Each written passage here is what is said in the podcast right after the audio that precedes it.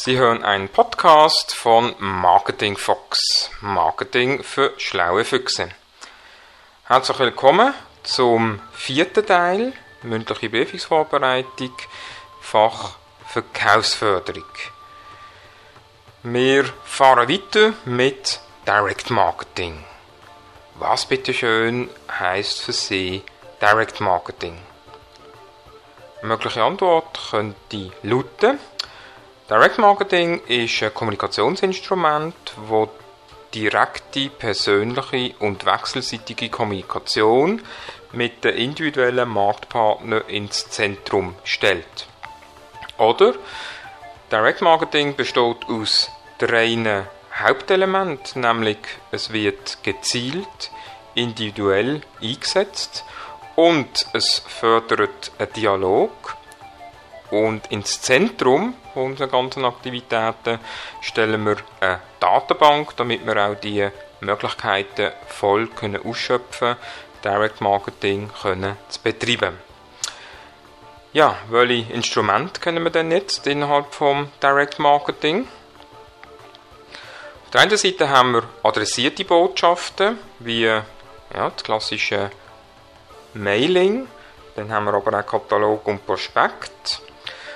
Versand von Samplings, also Warenmuster. Auf der anderen Seite haben wir dann unadressierte Botschaften, wie Werbung von lokalen Unternehmungen, Streuwurf, nicht abonnierte Zeitungen. Dann haben wir Coupon-Inserat in Publikumsfachschriften und Zeitungen, Beilagen in Zeitungen und Zeitschriften, Werbesendungen, Telefon, E-Mail, SMS, MMS, Internet und es ist dann Direct Marketing, wenn vor allem ein Response-Element dazu äh, ist. Das heißt, sobald Action erzeugt wird. Also nur Action gibt Satisfaction oder eben gibt nachher DM-Aktionen.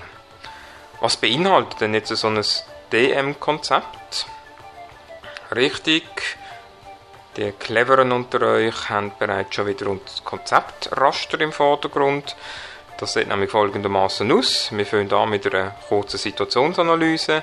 Jetzt im Direct Marketing reden wir natürlich auch von dem Ziel, Zielgruppe, Direct Marketing Plattform. Dort drin gehört Strategie, Maßnahmenplanung, das DM Budget und am Schluss wie immer Kontrolle. Was sind denn die wichtigsten Schwerpunktentscheidungen beim DM-Konzept? Ja, wichtig ist hier sicher Zielgruppenbestimmung, dann auch der Wissensstand der Zielgruppen, also der Sollzustand, Bestimmung der Wissensdefizit, Bestimmung aber auch von der Informationsinhalt, die sogenannten Copies, dann Bestimmung von der Übertragsrhythmen, Bestimmung der Medien und Entscheidung bezüglich der Ausführung. Was sind denn jetzt so typische Direct Marketing Ziele? Auf der einen Seite schaue ich natürlich, dass ich neue Kunden gewinnen kann und auf der anderen Seite schaue ich, dass ich Kunden pflegen kann. Also Kundenbindung. Dann möchte ich aber auch schauen, dass ich je nachdem eine Vorbereitung kann vornehmen kann für einen Aussendienst Besuch, Einladungen zu Events, eben Unterstützung generell vom Außendienst und Durchsetzung von Aktionsangeboten. Was gibt es denn jetzt für Einsatzmöglichkeiten beim Direct Marketing? Adressierte, unadressierte Botschaften, Coupon-Inserat, Beilagen, Telefon, Radio und TV, aber nur dann, wenn Response-Elemente vorhanden sind, Teletext, Internet und Fax. Wie kann jetzt ein Prospekt verteilt, versendet oder eben gestreut werden? Es gibt die Möglichkeit mit der Post. Dann gibt es aber auch die Möglichkeit, dass ich das an Messen POS auflege dann durch Personen verteilen oder eben durch einen Aussendienst.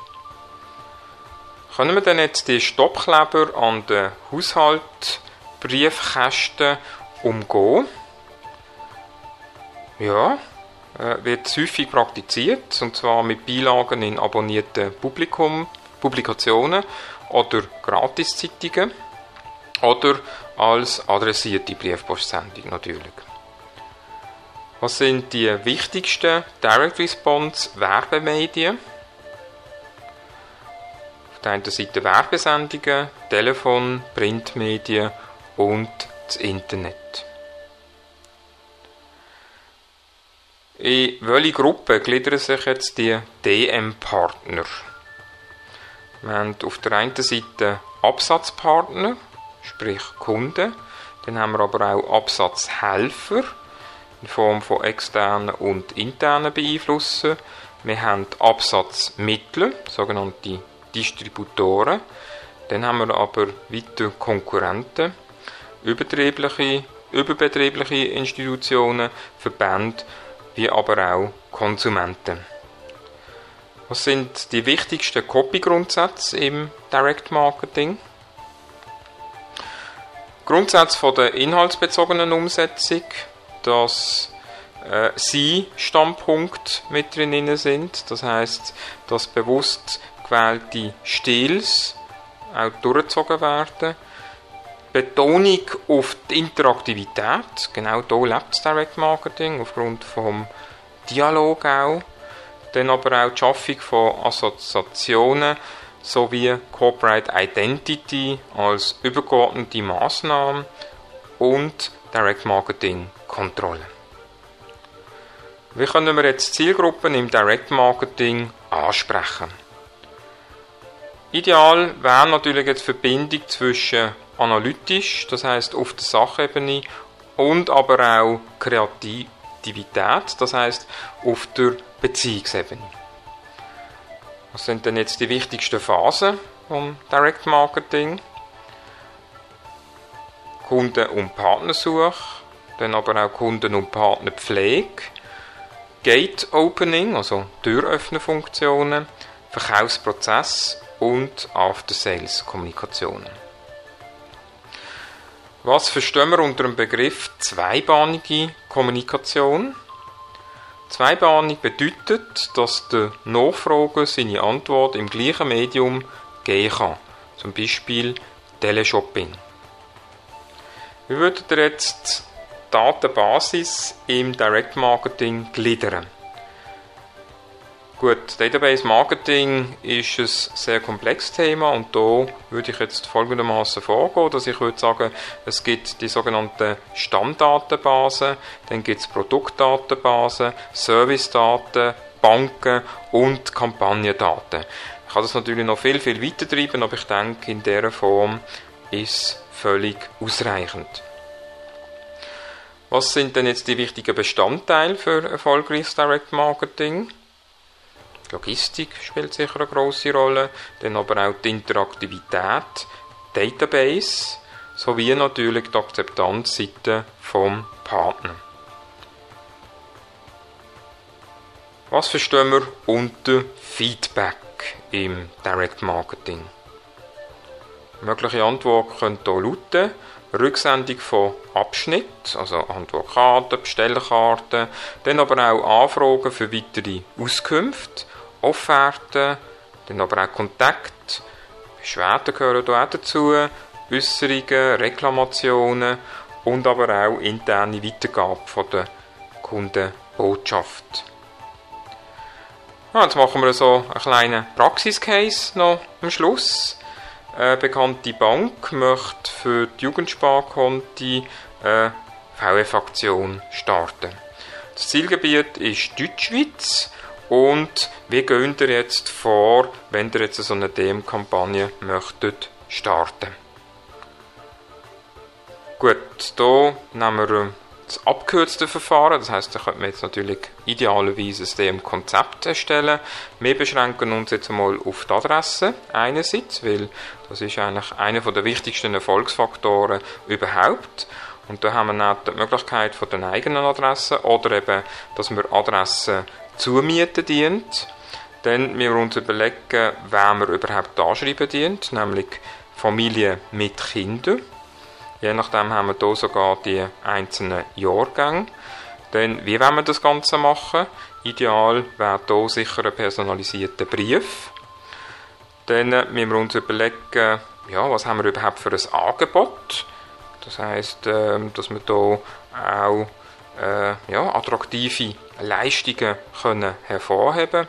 Und dann müssen wir uns überlegen, wer für was zuständig ist, wer was hat, äh, auch konzipieren tut.